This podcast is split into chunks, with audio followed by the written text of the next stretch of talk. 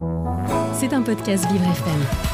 Bonjour Dominique, bonjour à tous et bienvenue dans cette nouvelle chronique des Good News. On commence aujourd'hui en partant à Lyon. La cité des Gaunes va rouvrir un jardin merveilleux.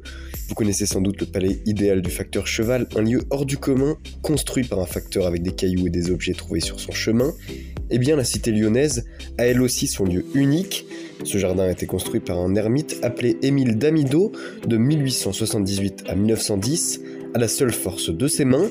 Au sein de ce lieu, quatre chapelles, des chemins de pierre et des sculptures, un lieu merveilleux qui est dorénavant ouvert au public après un investissement de 770 000 euros par la collectivité pour pouvoir réhabiliter et rénover le site. Vous pouvez vous y rendre dans les hauteurs de Lyon, précisément à Saint-Cyr au Mont d'Or, de quoi passer une journée en famille entre rêve réalité. On descend maintenant en Corse, c'est sur l'île de Beauté qu'un groupe de lycéens a trouvé une idée innovante. Pour le compte d'un concours européen, ces lycéens ont créé ni plus ni moins qu'un engrais à base de méduses. En seulement trois mois, ces jeunes ont confectionné avec l'aide d'un biologiste des flacons avec des méduses à planter. Si l'idée peut faire sourire, elle marche très bien. L'équipe est même arrivée jusqu'en finale du concours.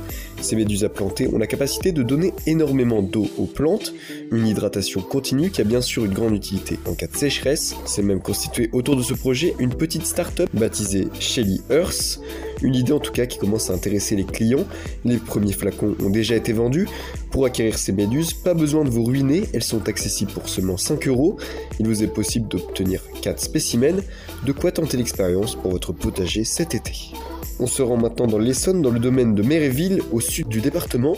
C'est ici, dans ce jardin pittoresque, l'un des derniers en France, qui date du XVIIIe siècle, que vient d'être achevé ce week-end le nouveau pont aux boules d'or. Ce monument tout de blanc nacré avec ses boules recouvertes de feuilles d'or aux extrémités attire forcément le regard. Une œuvre réalisée par Jean-Michel Otoniel, artiste français déjà réalisateur de l'entrée de métro de la place Colette à Paris.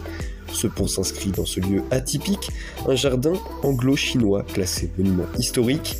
Amoureuse du jardin comme elle le dit elle-même, Catherine Deneuve est même la marine du domaine et ne manquera pas de venir voir ce nouveau joyau, à découvrir donc à Méréville. On termine à Vincennes où le théâtre de l'Aquarium a la particularité de recycler et réutiliser les décors des spectacles. Le théâtre possède une ressourcerie, un lieu où tous les objets s'accumulent pour être transformés et utilisés, et parce que le recyclage n'est jamais une affaire solitaire, le théâtre s'entoure de plusieurs autres acteurs locaux dans un réseau où le développement durable et le recyclage sont le maître mot. Cet attrait pour le bricolage et la réutilisation d'objets a commencé il y a 15 ans, à une époque où le théâtre n'avait pas assez d'argent pour se fournir en décor à chaque nouveau spectacle. Aujourd'hui, il rencontre un franc succès, alors rendez-vous à la cartoucherie de Vincennes pour voir ses représentations théâtrales, alliant comédie et bons gestes pour l'écologie. C'était un podcast Vivre FM. Si vous avez apprécié ce programme, n'hésitez pas à vous abonner.